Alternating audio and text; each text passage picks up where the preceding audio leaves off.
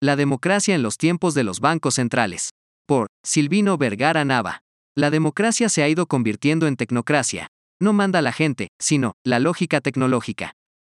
La tecnocracia es el control de la economía y de la sociedad a partir de criterios no humanos, sino exclusivamente técnicos.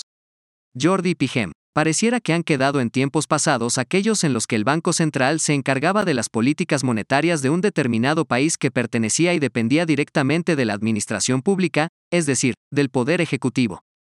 En esos momentos, lo que sucedía es que, ante la falta de dinero, por ejemplo, para pagar la nómina gubernamental, lo que se hacía era acudir a la emisión de billetes, o bien, acuñar más moneda, con eso se salía del paso, particularmente, en la década de los 80 en nuestro país. En parte, precisamente, por tanto circulante es que se presentaban las tasas de inflación exorbitantes de esos tiempos. Ante esa realidad es que, se implementó en el mundo, porque no fue exclusivo de México, sino más que nada una condicionante a las naciones occidentales por parte de los organismos internacionales de que se convirtieran los bancos centrales en instituciones autónomas al poder ejecutivo, que no dependieran de decisiones políticas de la administración pública, sino que los cánones en que se basará sean meramente económicos, es decir, que versen en controlar la emisión de billetes y el acuñamiento de moneda, así como poder controlar la inflación en las naciones. Pareciera que a partir de esas medidas, como sucedió en México el día 1 de abril de 1994, con la reforma constitucional publicada en fecha 20 de agosto de 1993, a los artículos 28, 73 y 123, donde se implementó la autonomía del Banco de México, es que pareciera que todo saldría mejor económicamente, por lo menos, se controlaría de mejor forma la inflación y, por otro lado, se controlaría el exceso de emisión de papel moneda y propiamente la moneda. El problema principal de ello es que, el nombramiento de quienes dirigen a los bancos centrales, y las decisiones que toman estos, están muy alejados de la democracia, entonces, se implementa con ello la tecnocracia, que como se indica en el epígrafe de este ensayo, es el control de la economía y de la sociedad a partir de criterios no humanos, sino exclusivamente técnicos. Por tanto, se ha dejado la democracia a un lado. Entonces, ¿dónde están las decisiones de la población? ¿Qué quedó de que la democracia es el gobierno bajo el sentido común de la población? Verdaderamente con estas medidas para controlar las políticas monetarias, se instituye la tecnocracia.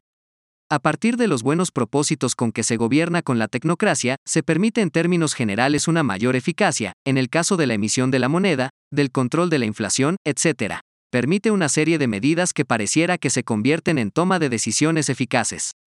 Pero, esto, muchas de las ocasiones se va distorsionando y de la eficacia caemos en la negligencia. Las medidas, lejos de funcionar, se convierten en decisiones que son tan técnicas que se olvida el sentido común humano, se olvida la naturaleza humana en esas decisiones. Por ello, se caen problemas graves como las crisis económicas que se han presentado a lo largo de los últimos tiempos de la historia del mundo, tal es el caso de la crisis económica de 2008, que afectó todo el mundo occidental, a tal grado que en parte, provocó la necesidad de que los estados entraran a rescatar bancos para que, a decir de los expertos, el colapso no fuera mayor, pero esta serie de decisiones, como es el caso de rescatar los bancos con el dinero de las contribuciones de la población, no es tan apropiada para el ciudadano de a pie que paga sus contribuciones, con mucho esfuerzo, y considerando que esto es destinado al gasto público, siendo que queda en tela de juicio si rescatar bancos y los banqueros se justifique como gasto público.